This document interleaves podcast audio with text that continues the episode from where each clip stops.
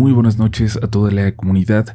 Te agradecemos de nueva cuenta volver a estar por aquí, estar dispuesto, dispuesta a escuchar las siguientes historias de encuentros con lo paranormal y con lo inexplicable.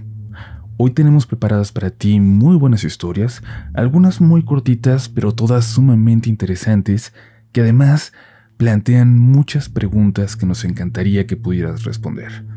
Si te ha ocurrido algo similar a lo que vas a escuchar, si conoces algo al respecto, esperamos tu opinión. Si no, no te preocupes, porque más temprano que tarde, te lo prometo, vivirás algo que te podría ser el siguiente protagonista de relatos de la noche. Me gustaría compartirles lo que le pasó a mi tío por acá en el estado de Querétaro, en la carretera de Ezequiel Montes a Cadereyta, para ser más precisos. Él es taxista y me contó de una ocasión en que le hablaron para que hiciera un viaje de madrugada. Como a eso de las 2 de la mañana ya iba de regreso a su casa, cuando en el camino vio a un hombre vestido de charro. Toda su vestimenta era negra, y no lo pudo ignorar porque este hombre casi se pone en medio de la carretera y le hizo la parada. A mi tío por la hora se le hizo feo no llevarlo, entonces se detuvo y el charro se subió en la parte de atrás. Dice que le preguntó qué hacía tan tarde caminando por esos rumbos, y aquel hombre le respondió que andaba cuidando su territorio. Mi tío le contestó, ah, canijo, ¿y por qué tan tarde? Y el hombre desde el asiento trasero le dijo que le gustaba salir, ya a esas horas, en la noche. Mi tío le preguntó que hasta dónde llegaba su territorio, y el charro le respondió que llegaba hasta la curva de Situní, que antes llegaba más lejos, pero que ahí estaba una señora que ya no le dejaba pasar. Guardaron silencio. Cuando ya faltaba poco para llegar a la curva, mi tío le pidió que le avisara dónde lo iba a bajar, pero el señor no contestó. Mi tío lo iba viendo por el espejo del retrovisor cuando iban platicando. Lo había perdido de vista apenas unos segundos para poner atención en la carretera, a la curva que se avecinaba. Así nomás de repente, ya no lo vio. Volteó para ver si se había acostado o algo así, pero no había nadie. Sintió mucho miedo, un miedo horrible que nunca antes había experimentado y todo empeoró después de analizar lo que le dijo. Comprendió que el charro era un demonio, quizás el mismo diablo, y que la señora que no lo dejaba pasar, la señora de la curva, era la Virgencita de Guadalupe cuya figura está ahí. La gente cuenta que cuando construían esa carretera hubo muchísimos accidentes y que no se pudo terminar hasta que colocaron aquella Virgen.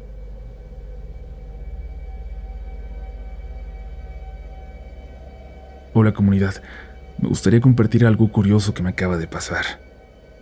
Yo soy una de esas amas de casa que escucha los relatos mientras hago mis labores del hogar.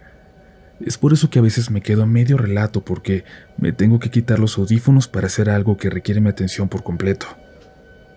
Esto lo comento porque es relevante para la historia.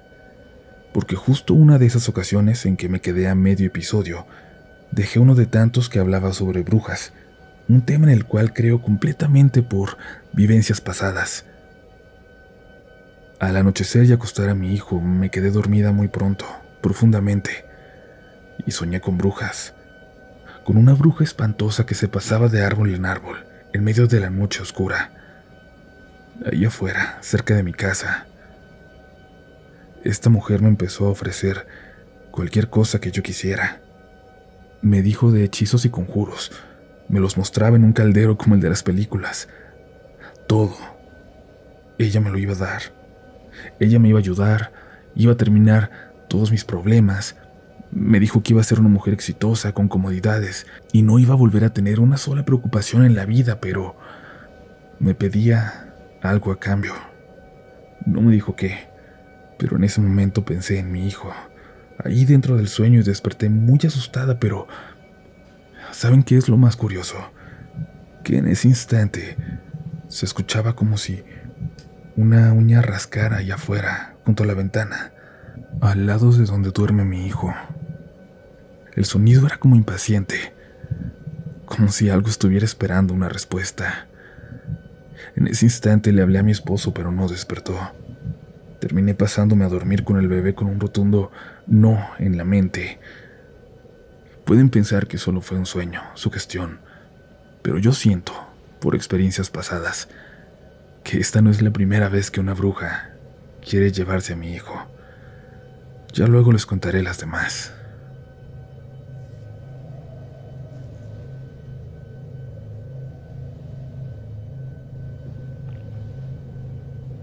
Hola comunidad, yo quiero contarles algo que me pasó hace ya seis años, aunque parece que hubiera sido hace mucho. Cuando estudiaba arquitectura en la universidad, tenía una amiga con la que pasaba mucho tiempo. Siento que nos hicimos amigas porque ambas éramos foráneas, pues yo soy del puerto de Veracruz y ella de Tuxpan. Ella se llama Daniela. A mí me gustaba tenerla cerca porque ella era muy platicadora y hacía amigos muy fácil. Quizás porque todos notaban su sinceridad, quizás porque siempre decía lo que pensaba de frente. Daniela es una persona muy extrovertida y muy, ¿cómo decirlo?, mística. Ella cree en las energías como una fuerza sobrenatural, en las deidades y en muchas cosas más. Como su departamento estaba más cerca de la facultad, muchas veces íbamos a hacer la tarea ahí, los proyectos o simplemente a pasar el rato. El departamento que ella rentaba estaba en una segunda planta, casi al final de una callecita muy empinada, y esta era una privada. Al otro lado de la barda que cortaba la calle había un montón de árboles, casi como un pequeño bosquecito que conectaba con un parque. Recuerdo la primera vez que me invitó a ir. Éramos tres chicas y otro compañero de la carrera. Cuando entramos enseguida notamos que tenía muchas cositas que nos llamaron la atención. Tenía un altarcito a la Virgencita, Atrás de su puerta principal colgaba un manojo de hierbas atadas con un listón rojo, un crucifijo de plata, velas, inciensos, cuarzos, y también tenía un cirio muy grande que nos contó que se lo había regalado su papá, que estaba bendito. Le preguntamos por qué tenía todo eso y dijo que era para su protección, pues decía que era muy sensible a las energías, a todo tipo de energías, muy buenas o muy malas. Su respuesta no nos pareció extraña, pues ella siempre hablaba de cosas así. Incluso sacó de su bolsillo un pequeño costalito de tela rojo y nos dijo que eso era algo que siempre tenía que traer. Siempre que salía de casa lo llevaba, para evitar que se le pegaran las malas energías. Después sacó un mazo de cartas del tarot y por curiosidad le pidieron que las leyera. Yo no tomaba nada de eso en serio. Siempre he sido escéptica y así pasamos la tarde, entre historias, lecturas de cartas y vino. Algunas veces cuando se hacía tarde yo me quedaba a dormir con ella. La pasaba tanto en su departamento que incluso hubo un momento en el que pensamos rentar el departamento entre las dos, y es que yo ya prácticamente vivía en el suyo. Pero nunca pasaba nada extraño. Hasta una noche, una noche que lo cambió todo para mí. Un domingo decidimos ir al cine varios compañeros. Íbamos a ver Annabelle 2, lo recuerdo bien. Era agosto del 2017. Saliendo de ver la película era algo tarde, y como acostumbrábamos, decidí quedarme con Daniela. Fuimos a su departamento, llegamos y como nos sentíamos algo cansadas, nos dormimos casi de inmediato. Yo desperté en la madrugada, de la nada. Solo abrí los ojos, sin ningún ruido o sin nada más que me despertara. Volté a ver a Daniela y dormía tranquilamente junto a mí. Como ya había mencionado, era un departamento muy pequeño, y desde la cama se veía el comedor y encima del frigobar un microondas que marcaba la hora. Eran las 3 de la mañana, en punto. Me sobresalté un poco al ver la hora, pero me dije a mí misma, no te sugestiones, es solo que he visto una película de terror, vuélvete a dormir. Así que cerré los ojos y me acomodé para intentar seguir durmiendo, pero no lo logré empecé a ver imágenes en mi cabeza de cosas espantosas, imágenes llenas de sangre, imágenes de violencia. Así que de nuevo abrí los ojos y la verdad sí pensé que todo eso era producto de mi imaginación, derivado de haber visto una película como esa. Trataba de convencerme de esto cuando empecé a escuchar unos pasos que bajaban por la calle empinada. Eran unos pasos muy fuertes como si lo hicieran a propósito para que se escucharan más. Los perros de los vecinos empezaron a ladrar, y estos pasos seguían bajando cada vez más rápido por la callecita hasta que se escucharon pasando frente al departamento y luego hasta el final de la calle. Los perros ladraban cada vez más alterados y se azotaban con desesperación contra el portón provocando mucho ruido. Yo pensé que mi amiga se iba a despertar, pero no fue así. Cuando los pasos cesaron, los perros se callaron de inmediato y un escalofrío me invadió. Ya tenía mucho miedo, pero seguí pensando que solo era su gestión, pues quizás solo era un vecino llegando tarde a casa. Me aterró lo que noté a continuación, y es que había un silencio total, sin grillos, sin ladridos, sin sonidos de coches a lo lejos. En serio era un silencio muy profundo, sepulcral, como a veces dicen. Me puse muy inquieta, me senté en la cama. Seguía tratando de convencerme de que todo estaba bien, que estaba exagerando, pero sentía como si me apretaran la cabeza. Sentía que el silencio llegaba a ser ensordecedor. No sé ni siquiera cómo describirlo. Sentía que había un zumbido profundo producto del silencio, como ese sonido en tus oídos cuando se te baja la presión. Entonces lo escuché. Algo se había parado en el techo. Se escuchó claro cómo cayó de repente sobre nosotras. Volteé para arriba intentando imaginar qué podría ser. Se parecía se parecía a los pasos que antes escuché en la calle, y en ese instante un perro empezó a aullar, luego otro más y otro, y parecía que todos los perros de la colonia estaban aullando en ese momento. Me quedé quieta, inmóvil, y eso, eso que estaba arriba en la azotea comenzó a caminar, como si fuera en círculos, y después se detuvo para arañar el techo. Eran unos arañazos que se escuchaban como si estuvieran destruyendo el colado del cemento, como si quisiera entrar excavando un hoyo allí. Yo ya no soporté más. Decidí despertar a Daniela como diera lugar. Le susurré su nombre, pues no quería que eso que estaba arriba me escuchara. Pero ella no reaccionaba. Luego le hablé más y más fuerte, hasta que mi desesperación me hizo tomarla de los hombros, agitarla mientras la llamaba por su nombre, hasta que estaba casi gritándole, y entonces abrió los ojos asustada. Me preguntó qué pasaba. Yo solo le dije que estaba asustada porque ella no despertaba, que había estado escuchando ruidos extraños y que me había asustado por eso. No le quería decir nada de los pasos en la azotea, ni de estas garras que parecían rascar la azotea como para romperla, que parecían querer romper el techo para entrar. No la quise asustar y ella me tranquilizó. Se puso de pie y me ofreció un vaso de agua. Para entonces ya habían parado los ruidos arriba, pero yo empecé a llorar. Sentí que eso me había escuchado. Sentí mucho miedo. Solo salían lágrimas de mis ojos sin que las pudiera detener. Yo no sollozaba, solo salían lágrimas sin parar, y cuando ella lo notó se asustó. Me preguntó qué tenía. Solo le puse decir que tenía mucho miedo. Yo, en serio les juro que en ese momento estaba escuchando que algo hablaba desde el baño. Eran unos susurros apenas, pero sentía que alguien hablaba, que alguien decía cosas que yo no lograba entender. Parecían palabras, pero no eran comprensibles. Hasta parecía que fueran un idioma que no había escuchado nunca antes. Daniela me miró. Luego vio la hora. Eran las tres y media, y vi cómo se le abrieron sus ojos de miedo. Después de eso, los perros de los vecinos de nuevo empezaron a aullar. Se escucharon los pasos. Otra vez. Las dos pudimos escucharlos. Le dije que se había estado escuchando eso desde que desperté. Recuerdo cómo me decía que seguro era un gato en celo o algo así, que me calmara pero mientras me decía eso también buscaba entre sus cosas algo con mucha urgencia. Sacó una cajita de inciensos y encendió uno. Enseguida, como sus cosas raras que acostumbraba hacer, dijo que la vibra estaba muy pesada, que el hilo de humo que salía del incienso estaba tenso, y la verdad es que hasta yo creo recordar ver ese humo derechito, como dibujado con una regla y no ondeante como casi siempre sale. Intenté orar. En todo momento lo intenté, pero en serio que no podía recordar más que la primera oración.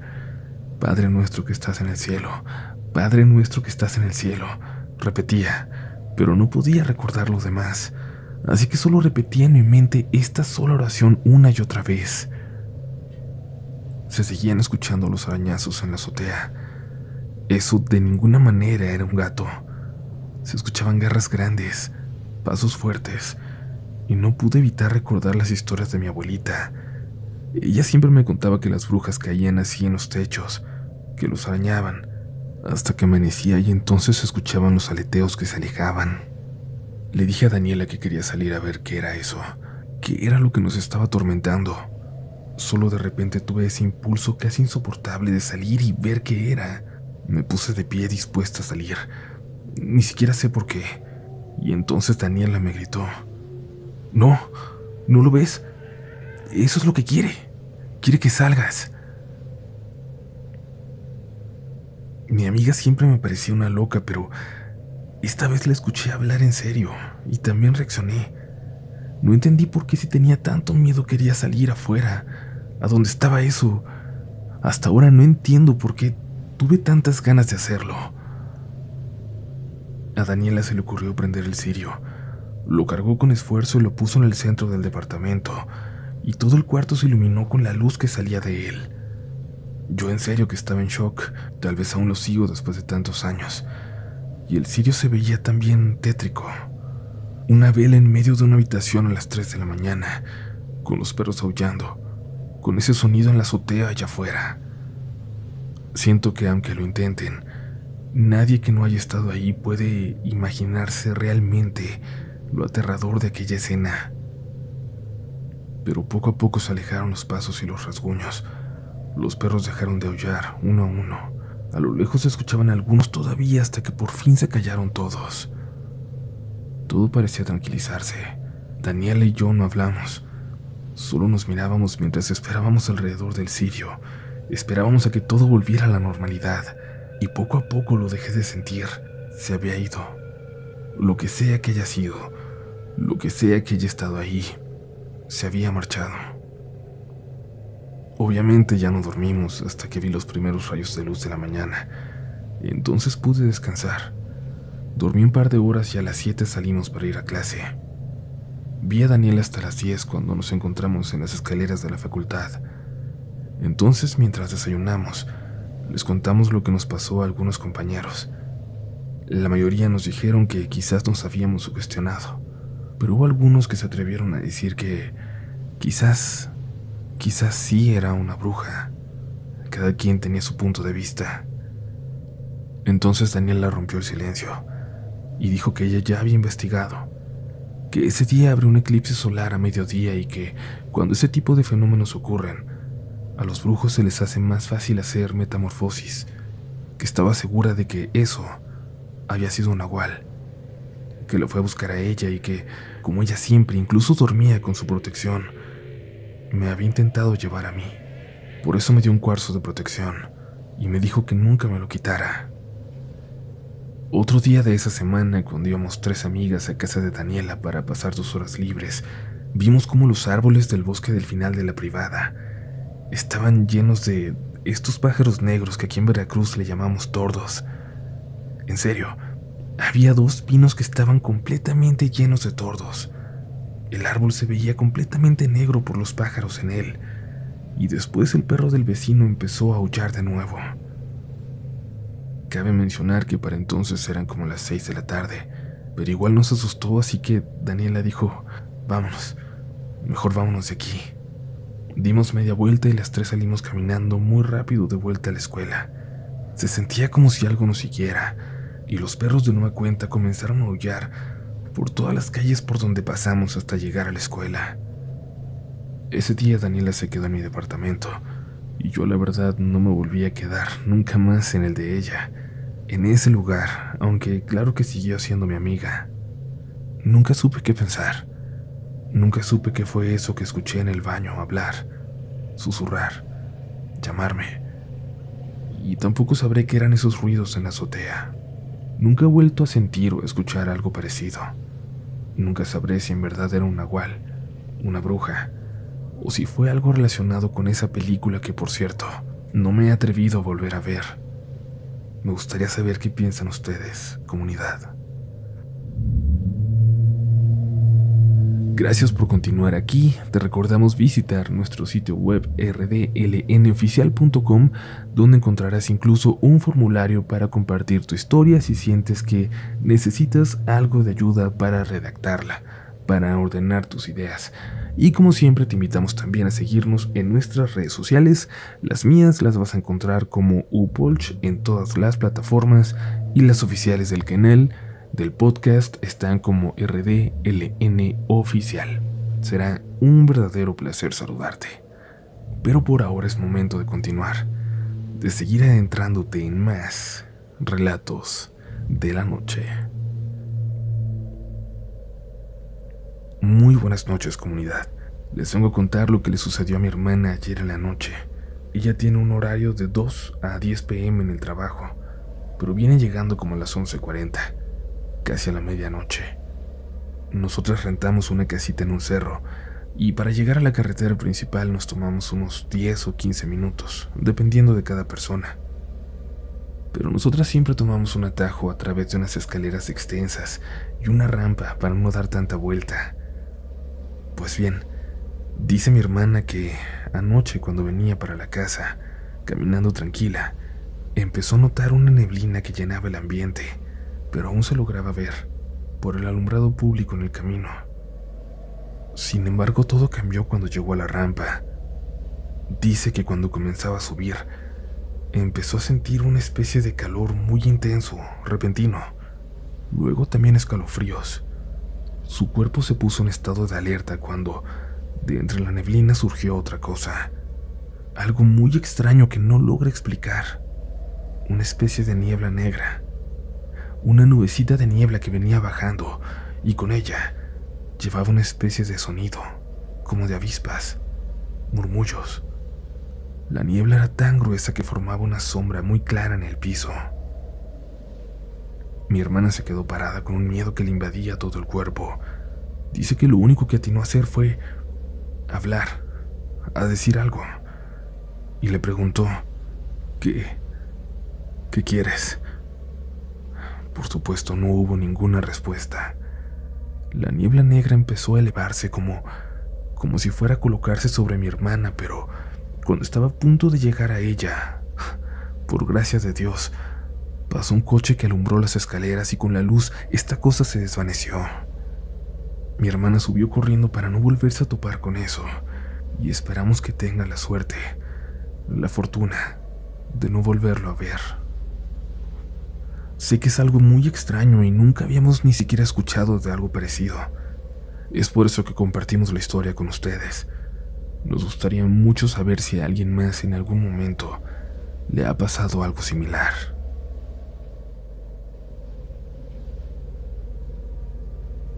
Hola comunidad, voy a compartir una experiencia que me pasó hace tiempo con un supuesto nahual. Y digo supuesto porque no es algo que me conste. De hecho, la historia Quizás no tiene nada paranormal, pero siempre se me ha hecho muy curioso, sobre todo porque siempre se ha dicho que los nahuales son seres perversos. Hace años, cuando falleció mi papá, lo llevamos a sepultar a su pueblito natal, un lugar de la región de Orizaba. En el primer aniversario se hicieron carnitas. Sí, sé que puede sonar raro, pero allá lo acostumbran así.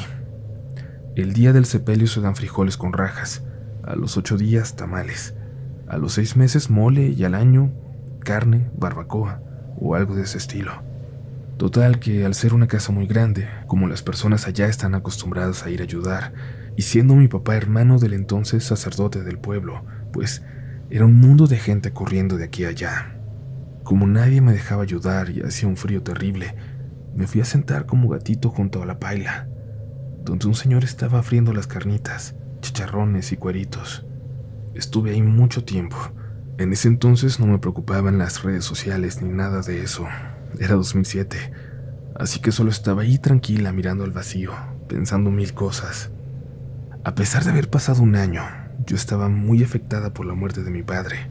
no tanto por lo sentimental, sino porque mi papá resultó ser una mala persona que usó el nombre de mi madre y el mío de forma ilegal, y por lo tanto nos dejó un mundo de problemas muy fuertes que, tristemente, descubrimos hasta que él falleció. Y como dicen vulgarmente por ahí, nos dejó con una mano adelante y otra atrás. Así que ahí estaba yo, mirando al vacío sin hablar, y entonces el señor de la carne sacó unas grasitas y me las ofreció con una sonrisa muy bonita, muy amable. Yo sé que puede sonar tonto, pero la verdad es que tenía mucho tiempo que nadie se preocupaba así por mí. Me deshice en lágrimas solo por esa acción y me puse a comer muy contenta. Conforme iba sacando las grasitas y el chicharrón, el señor me ofrecía más. Incluso sacó unas tortillas de no sé dónde, porque en ese momento nadie estaba en la cocina de humo echando tortillas. Comí muy rico y después de un rato le agradecí. Permanecí un buen rato mansa y sentada sin hablar hasta que él terminó su trabajo y más hombres vinieron a ayudar a quitar la paila. El caso es que más tarde, unas parientes lejanas de ahí del pueblo prácticamente me acorralaron y me preguntaron insistentemente qué me había dicho el señor de la paila. Yo les dije todo, que estábamos ahí sin hablar cuando me ofreció comida, y no vi nada de malo y la acepté. Pero ellas insistían e insistían en preguntarme si no había visto o si no había escuchado algo raro algo que me sacara de onda. Y las que me estaban sacando de onda eran ellas. Les di la vuelta y terminé la conversación, pero más tarde ocurrió lo mismo con diferentes personas. Cuando ya harta les preguntaba por qué tanto interés, eran ellos quienes terminaban el tema. Después del rosario, cuando ya todos habían ido, y cenando ya más en confianza con mi tío, el padre, le conté lo que me había pasado. Se me quedó viendo muy atento y ahí fue cuando supe que sí había algo raro. Se quedó callado un buen rato. Me comentó que había fuertes rumores en el pueblo de que ese señor de la paila era un nahual. En ese entonces yo tenía la creencia de que todos los nahuales eran malos, malvados. A pesar de ser sobrina de dos sacerdotes, la verdad es que soy muy hereje. Pero esa noche miré a mi tío y le pregunté si lo que me había pasado era algo malo o qué, porque comenzó a darme miedo. En ese momento ya había entrado al comedor mi abuelita, la muchacha que la cuidaba, mi mamá y un sacristán que vivía con nosotros. Y cuando escucharon, todos se asustaron. Yo la verdad no entendía por qué. Y es que, aunque se sabe que los nahuales tienden a ser malos, este señor me había tratado muy bien. Y de alguna u otra forma en mi interior sabía que había sido honesto. Un poco sarcástica, le pregunté a mi tío si tenía que echarme la bendición o algo. Creo que eso rompió un poco la tensión porque le dio mucha risa y continuamos cenando, y dijo que no lo creía necesario. Y no es como si al día siguiente fuera a correr a preguntarle al señor, disculpe, ¿es cierto que usted es un nahual? Pero, aunque lo hubiera querido hacer, el señor ya no regresó a ayudar al día siguiente. En nuestro pueblito el chisme es el deporte local, así que un día después ya se sabía por todos lados que la sobrina del padre había comido con un nahual. Supongo que por respeto a mi tío, nunca me dijeron nada personalmente, pero sí noté muchas miradas curiosas, nada discretas. Y bueno, sea lo que sea, lo cierto es que le voy a estar eternamente agradecida a ese señor, Nahual o no, porque pudo ver más allá y me mimó un poco, algo que tenía mucho tiempo que nadie hacía. Gracias por leerme y espero no haberlos aburrido con esta historia que les repito, no tiene nada de paranormal, ¿verdad? Voy a compartirles una experiencia de hace algunos años. Una historia que comienza con una fotografía tomada hace creo que cuatro, en una escuela primaria en la ciudad de Querétaro. Foto que se compartió mucho en redes sociales. La tomaron un grupo de jóvenes, un sábado por la noche, cuando salían de una fiesta frente a la escuela. Estaban recargados en un muro cuando uno de ellos dijo ver algo ahí, cruzando la calle, en la oscuridad de la primaria. No solo lo vieron todos, sino que lograron captar algo en esa fotografía, la silueta de una niña con vestido al lado de un sube y baja. Pero mi historia, lo que quiero compartir, sucedió después, una noche en la que ya pasaban de las once. Yo iba regresando a mi casa. Había estado con mis amigos un rato después del trabajo y tomé el camino para volver. A la mitad de este empecé a sentir ganas de orinar. Y por esas ganas y por lo que faltaba para llegar, sabía que no iba a alcanzar a hacerlo, pero no me podía parar ahí sobre el camino. Podía ser peligroso. Pensé que quizás alcanzaría a llegar a casa de mis papás y aceleré con precaución, pero al entrar al pueblo ya no podía más. Me paré en una calle para hacerlo escondido entre unos árboles que vi. Era justo al lado de aquella primaria, la famosa escuela de la foto. La reconocí. Ni modo, pensé. Ojalá que no pase nada extraño. Y me dispuse a hacerlo junto a la barda, viendo hacia adentro. En otra circunstancia no lo hubiera hecho, pero la urgencia ya era demasiada. Desde donde estaba veía la luz encendida de uno de los salones, prendida pero parpadeando, muy rápido como si tuviera alguna falla eléctrica. De pronto, los lapsos en que permanecía apagada se fueron haciendo cada vez más largos, hasta que duró apagada unos 10 segundos. Algo en mí me dijo que estaba a punto de ver algo, que me apurara, que terminara y saliera corriendo de ahí. Cuando lo estaba haciendo, la luz volvió a encenderse, iluminando a contraluz algo que estaba cerca de un árbol, no muy lejos de mí. Era una silueta, la de una niña como aquella que se había visto en la foto, pero la tenía tan cerca que logré ver detalles como su vestido, sus calcetas. Corrí al auto y ahora sí, aceleré ya muerto de miedo y no me detuve hasta llegar a mi casa. Un trayecto de 15 minutos lo realicé en 5. Aún me dan escalofríos al recordar. Incluso ver aquella foto me aterra. Cada que paso por ahí evito voltear a ver hacia adentro de la primaria, sobre todo a esas horas, cuando ya no hay nadie más en la calle. Yo era escéptico y esa noche me lo quitó. Mi esposa me hace hincapié en que después de aquel evento me volví muy creyente y entiendo que en el mundo hay cosas que nunca podremos explicar. Ahora lo entiendo. En algún momento fui de esos que ya borrachos se ponían de impertinentes a retar a lo sobrenatural para que se manifestara. Pero ahora espero, de verdad espero, nunca más volver a tener contacto con ese plano, con ese tipo de fenómenos.